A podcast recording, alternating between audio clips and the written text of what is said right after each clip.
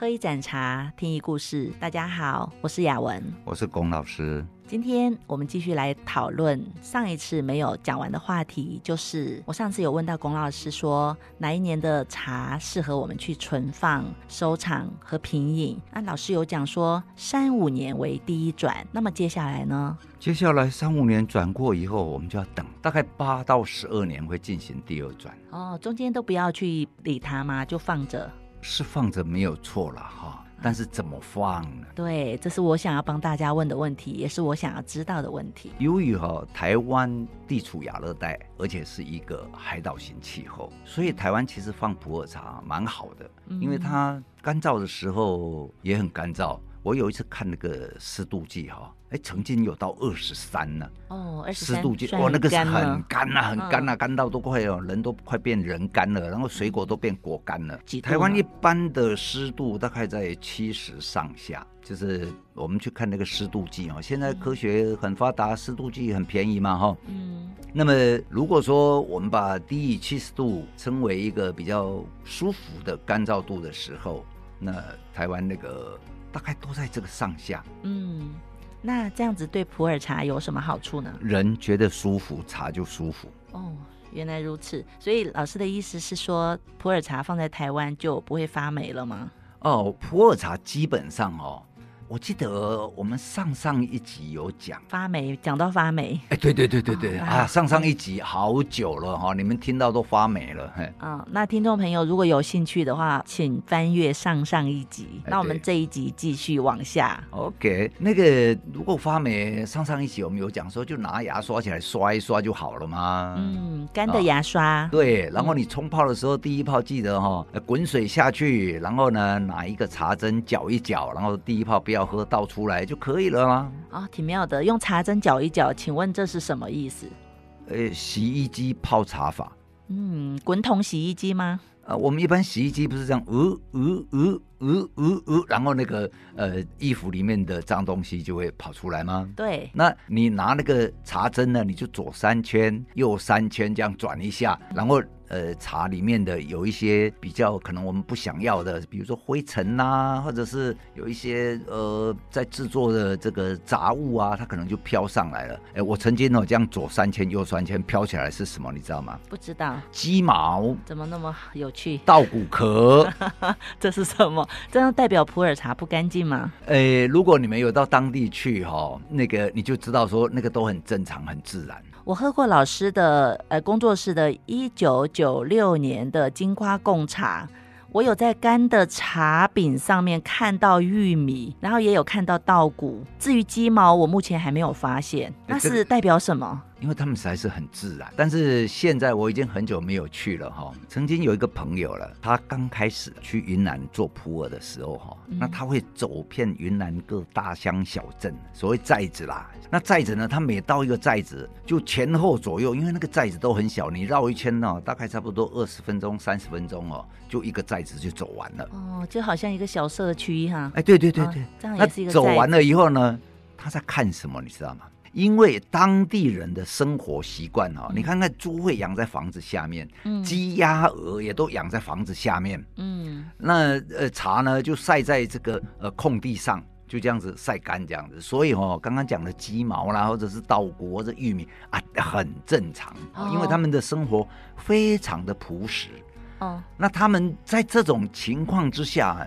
他们的垃圾的处理都是可以回收的，嗯，非常天然的，很天然的，嗯、所以他这样子村子绕一圈以后，你知道农药都用什么装的？哎，那个玻璃瓶哦。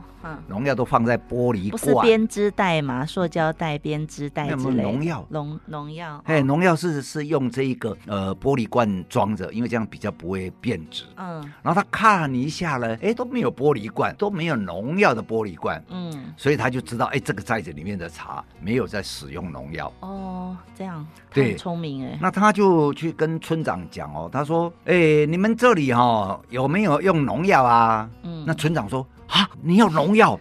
来来来来，我带你去看。就到哦，那个村长那个办公室哦，一打开，我跟你讲哦，有用农药的比较贵哦。你看我这里哦，哦，这个牌的，那个牌的，你要的话，我特别请他们哦帮你用，哎 啊，但是会比较贵，因为这个药很贵。这个还蛮特别的，就是有加农药的，哎，有成本有变高，对茶的价格也会变高。对对对对对对，嗯、所以那我朋友说哦，不要不要，我没有钱，我都买那个便宜的就好，你不要给我弄药有药的哦，那个太贵，我用不起。嗯，压低成本嘛。对对对对对，哎，所以呢，他都买那种没有农药的。嗯，所以有的人在讲说，呃，这个普洱茶啦，或者是有一些茶农药，那普洱茶哈，他我们也回答了，刚刚为什么会有什么鸡毛啦，这个稻米稻壳啦，或者是呃玉米粒啊哈。因为他们生活真的很天然哦，开车开三小时都没有柏油路是很正常的哦。哎，在山路上哈，嗯、没有柏油路了。嗯，啊，那现在我已经呃大概十年没去了哈。嗯，所以不晓得最近的变化怎么样了。嗯，因为他们每一个寨子跟每一个寨子之间哦，说啊在那里啦，用弯来绕去，弯来绕去，然后才会到小时。哦、因为那个山哦。所以这样子也会造成说普洱茶有那么多的名字，就来自于不同的寨子。对呀、啊，像我去的时候看到两个名字，我觉得哇，好浪漫哦，好诗情画意哦。是什么？冰岛。冰岛，对，我还以为在那个北欧嘞，冰岛。好，哎，然后呢，习归哦，那个习哈，昔日的习，归来的归，你看多美啊！啊，老师就是不一样。老师看到这个名字，想到很美的风景。我听到这个名字，我听到冰岛，我就想到冰糖；我听到习归，我就想到西瓜。所以我比较贪吃。我告诉你啊，在二零二二年呢，习归哈。是变得十大贵茶之一啊！哦，老师喝过吗？我只看过，我还没有喝过 西归哦，西归哦。嗯，我有听人家说，呃，冰岛真的是就是冰糖甜，那西归的茶希望有西瓜甜，有我还没有喝到。呃，嗯，那我们言归正传哈，那老师你说以前的农药比较贵，所以农茶农们一定都不会舍得花钱买农药。对啊，哪个笨蛋还要用农药？那老师我。我们是不是可以合理的相信说，以前越老的茶越没有农药，越那个值得我们来收藏？大概是哈，呃，二零零五年以前。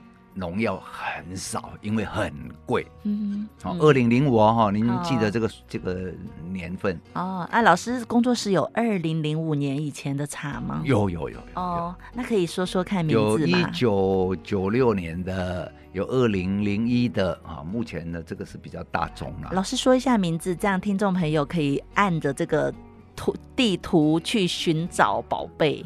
二零零一就七五四二嘛，那个勐海厂的嘛，嗯，然后一九九六就是那个是下关厂做的哈，那个哇那个茶哈，哎叫做金瓜贡茶，嗯，那一个茶呢一公斤，嗯，然后挤的哈很硬，所以一九九六年到现在这样子算起来几年了？二十六年、二十七年了哈。就是长得非常的像一个一公斤的南瓜，然后就刚刚老师说的，里面会有的时候会出现稻谷啊、玉米呀、啊，但这样子也代表说是非常干净、非常生态的茶。那种茶叫人头贡，嗯，因为。真的一个像人头一样啊哈，嗯，那我是觉得说哇，那个茶哈，其实如果说你带一个在身边哦，走在路上，万一有坏人来，你拿起来哦，把那个茶哦拿起来砸对方的头，把对方头砸破以后，哎，那个茶哦还完好如初哦，这样子蛮好，可以当做一个防身利器。哎，对对对，以后出门带一颗普洱茶，金瓜普洱茶当防身利器，警察也不会抓你哈。对，那如果没有遇到坏人的时候，还可以左边一颗，右边一颗，当做那个哑铃举举重，蛮好的。一边走一边运动，所以人家说普洱茶养生，就是因为这样子的关系吗？是吗？老师真是幽默。那老师除了这个一九九六年的金瓜贡，二零零一年的七五十二，还有老师工作室还有什么茶？我还有一个是二零零七的普洱了。嗯嗯嗯，零零七的普洱，它那个是料也很清楚，那个是景谷的料，那个是就是说，如果你不知道景谷的茶长什么样子哦，那你喝了以后就把那个味道，那个山头气就是这个样子。嗯，就是脑袋里面会有一个茶的 data，一个自己的品茶系统。对，因为哈，其实我们是这样，你要去喝到一个，比如说我跟你讲说景谷的茶，哎哎，二零零七，不好意思，嗯，那个是景谷的茶，那你们把它记起来，以后喝到那个味道，你说哦，这个是景谷的茶。那比如说像那个冰岛，不是哎，冰豆哈，冰豆，哎，翻桌子就是好喝到要翻桌子。哎，对对对，那那个冰的它哈，其实它有。有一带一个冰糖香，还蛮有趣的。嗯，对，我喝过，很甜，嗯、那个甜哦。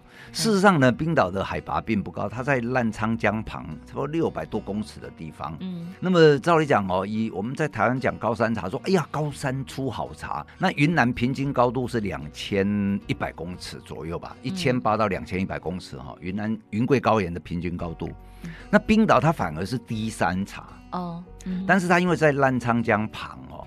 所以奇怪，那里的茶呢，就是特别甜，水分蛮充沛也有关系。那可能那个水汽这样啊，西归也是啦，西归山也不高啊，都不会超过一千公尺。嗯，那反而那些茶呢，是现在都是名牌了，就还蛮贵的这样子。哦，所以这是老师的建议，如果要收藏，那是要收藏一些比较老的茶，就建议从十五年开始。对对对，因为十五年哈，就是你第二大转已经完成，然后可能是第三转开始，或者是有的十五年第三转已经完成。所以完成是什么呀？就是说这个茶呢。以后不会再哈高高低低，嗯，它以后就是持续的越来越好喝，越来越好喝，好喝到呢，它粉身碎骨都还很好喝。嗯，了解。那老师，我们如果收藏这些茶，我们需要特别的保存它吗？这一个哈，我一开始我也讲台湾呢，呃，由于我们是人感觉到舒服，那茶就会舒服。那我们人在台湾会不会觉得不舒服啊？比如说最近。呃，忽然间雨很多啊，嗯，就蛮不舒服的，会觉得很闷热潮湿。然后这样子的时候，茶会不会不快乐？我告诉你，嗯，会，它也会不快乐。嗯，那么不快乐呢？如果说是懒人保养法，嗯，我们台湾假链带很多啦。哦，老注意哦，听众朋友，老师又在讲 Kiss 系统了，Kiss 的 Kiss 的普洱保存法，Keep it simple and stupid。好，老师请说。那你去买那个假链带，嗯，哦，那假链带是塑胶的，那你找一个哈、哦，呃，气候很好，你觉得很舒服的那一天，你把普洱茶一饼一饼哈、哦，放到那个假链带里面，然后给它夹起来，封起来。嗯，它的原来的那个纸要拿掉吗？哎，都不要拿掉哦，连纸一起放进夹链袋，然后再封口。对，那这样哦，你就放着就好。那记得哈、哦，你即使是这样，也不要收在衣柜里面。嗯，你虽然收在夹链袋里面，可是你要放在哈通风的地方，让它感觉温度。而不是感觉湿度、嗯，了解，所以也不能晒太阳，是吗？哎，不要晒太阳，因为它已经晒过了哈。嗯，那放在墙墙角可以吗？就是阴凉的地方。就是阴凉要通风，墙角可以，你不要靠着墙角嘛，你让它有一点离一点距离，让它通风。说到这个，我想到一个蛮有趣的事情哈。这个题外话我插一下，老师之前有一只五十年的铁观音，然后他跟一个朋友一一起同时收了这一批茶，两个人每次见面都会抬杠。一下说，一个说我是收墙角的，我是收中间的，然后就在那边争执，那当然也是好玩的。那现在请老师帮我们解答这个差别在哪里？其实啊，因为你放在墙角，有时候墙壁哈，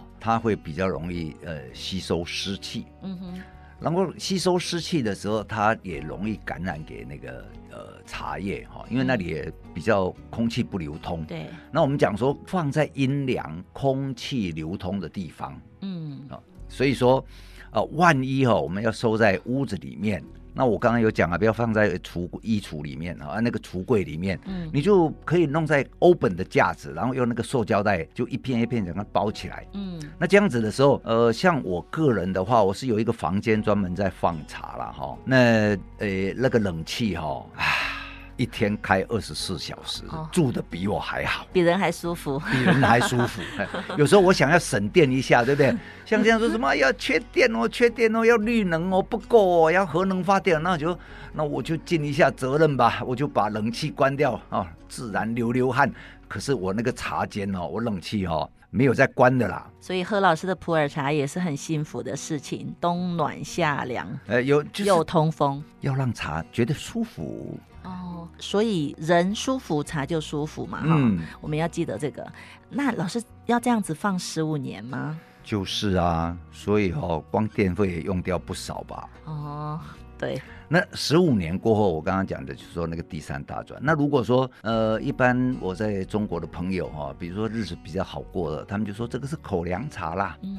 哎，也不会很贵哈，这个茶也不会很贵，几千块一饼这样子。台币口粮茶是什么意思啊？就是你哦，你假边家里在冻沙灯哈，你你三餐当米饭吃叫口粮茶啦。哦。那还是一定要我们中规中矩的用壶啊，坐在茶席面前美美的这样子泡吗？嗯，OK，我告诉你，口粮茶如果你要让喝一些精致的，你也可以这样泡。但是呢，一般来讲，你就拿个马克杯，拨一块三公克、五公克、十公克，不管了，就丢到马克杯，然后开水一冲。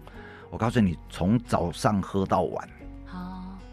了解，哎，老师，我想问哈，那如果十五年以上的普洱茶，我们收藏收藏它，那我们有的时候也想喝，哎，老师，普洱茶用煮的久了不会苦涩吗？这个哈，说煮茶哈，其实我我我们哦，煮茶的部分，我们另外一个单元来谈。哦，好好，那我们接下来那个以后再来谈煮茶的部分。对，那十五年哦，嗯。它好了以后，通常呢，如果说一般我们要品茶哈，大概会用二十年做标准。所以十五年是还算在收藏的里面算是年轻的，年轻而且算便宜。嗯，那到二十年哈，嗯，加这五年就不得了了。嗯，因为价钱就会高起来。哦。哎，所以哦，有一些中国的收藏家还蛮聪明，都收十五年的茶，因为再过五年，哎、嗯，前面十五年是你去你去放，嗯，然后呢，我花一点点电费给你，哈，花一点仓储费给你，然后呃，十五年的利息请也也加给你，对，然后呢，他只要收个五年，变二十年以后，嗯，哎，他们在炒作真的很可怕呢。嗯、那个我曾经哦，我们就不要讲名字，我曾经就是当场看他们这样子瞧啊。嗯，那个呢，从十月份瞧好以后，隔年的四月，我到那个厦门的呃交易会去哈，那一饼茶活生生从台币六万块变三十万，哇，这样子，半年里面涨五倍，吓死人！会有人去买吗？呃，这我也是觉得说会有人去买吗？大家是那么笨，傻瓜！我告诉你啊，在经过五年以后，那一饼茶变一百万，也对哈，凡存在必合理，它能够有这样子的。价格，那表示说也有这样的市场。对对对，嗯嗯、所以那到底是哪一柄茶会像直升机这样飞起来？不知道，不知道。嗯、所以基本上来讲哦，呃，我知道有很，我之所以会这样讲哦，因为我的邻有一些邻居，他们呢，大概从零五年、零六年、零七年，然后都听人家说什么收普洱茶会发大财啊，嗯、然后就有这样一个美梦，然后就买了一大堆普洱茶，然后放了整个房间啊。到最后呢，人也老了啊，茶也有一点年纪了，然后就跟我讲说：“哎，龚老师啊，这个哈、能不能帮我卖一下？我只要本钱收回来就好了啦。”结果我一看，我说：“啊，哎，谢谢哈、哦，你慢慢喝。哎，那个我没有这样的客户，不好意思。哎，这样子是代表什么意思？他当时收的东西是不对的东西了。”哦，所以所以普洱茶不是老的都是好的，所以也是要再看当时收的时候是不是一个好的品质，值不值得保存。是是是，石头放一万年还是石头嘛，它不会变钻石嘛，嗯、除非你有经过这个什么。呃，大变动哦，你你这个什么压一下啊，什么地壳变动啊，要不然钻石就是钻石，石头就是石头。那老师有个人的见解，嗯、要收藏什么样的普洱茶是值得的啊？这个哈、哦，呃，我觉得说你喝茶要合口味，嗯，那能够合你口味呢，还要合你的体质，嗯，就是你喝起来你觉得身身体会觉得很舒服，嗯。这样就好了哦，这么简单，就这么简单。合口味，一个是合体质。对，哦、因为同样的茶呢，我喝了呢会觉得很松软，你喝了觉得什么很紧绷，很紧绷，嗯、那就表示合我的体质，不合你的体质。然后有的茶你喝了很细致，我喝了口感很很粗，这个也是不是茶的问题，这是个人的适应的问题。嗯、对，所以哈、哦，呃，不要想太多，嗯、你们就是如果有机会喝到说啊，这个我喜欢。嗯，那这样就好了，然后喝起来身体舒服就好了。嗯、据我所知，老师还老师工作室还有一饼二零零三年的，好像距今已经十九年了。那二零零三年，那那个是聪明人在在收的啦。那个快二十年了，对对对对对，但是它的价格还在十五年的普洱茶那、啊，差不多是这样。嗯、但是那个可能以后会不会涨价还要有人炒，因为要涨价要有人炒了。哦，老师可以简单说一下景迈这个茶，它的那边的味道啊，什么特质是什么？其实我通常哦不太爱讲味道了。嗯，因为因为哈、哦、那个，比如说我我说这个像凤梨，你说没有像菠萝蜜。哦，好、哦，嗯，那呃每一个人哦，其实东西都要喝到，然后合你的口味。和你的体质为准啊！哦，就是每个人有每个人的体验。对对对对，好、嗯，所以欢迎听众朋友来太初有茶工作室喝老师的普洱茶，跟老师一起品味、交流、学习。是因为呃很多东西真的你要看到、你摸到、你喝到，然后你觉得啊很舒服，我觉得这样最要紧啊，要不然哦。哎、欸，我我们又不是在卖药的、嗯、啊！这加落去哈，哦，那掰开，这迄个这贴甲裹落去哈，哎，人怎啊行去？你你听懂吗？我听不懂，我觉得老师在卖药嘛。掰开行去，如果你们听懂台语，就知道行去嘛，他死掉叫行去啦。我们不是卖药电台，所以刚刚是在卖药吗？对呀、啊，我哎，我这个药很好哦。哎，你那吼，一个青梅大的怎么更起？哦，所以普洱茶不能这样子去说它。哎、对、啊、对，虾子哦，毕竟就是茶嘛，贴上去就看到了，叫更起啊，更起是什么？就就就扛到山上去种啊，对不对？哦，好是这样啊，对啊，嗯。所以哦，我我们不是卖药的啦，所以就是说很多东西呢，你们要喝过以后觉得舒服比较要紧。嗯，好，那听听众朋友，因为时间的关系，我们今天要结束这一期的节目。其实关于普洱茶，我们有非常多的误解跟想知道的地方。那比如说，有的人会问茶气，有的人会问山头气，这些问题我们都将会在未来的节目一一为大家解答。那今天我们就到这里，让太初有茶。教你不只懂茶，更懂品茶。喝一盏茶，听一故事。我是雅文，我是龚老师，请大家持续收听我们的节目。拜拜。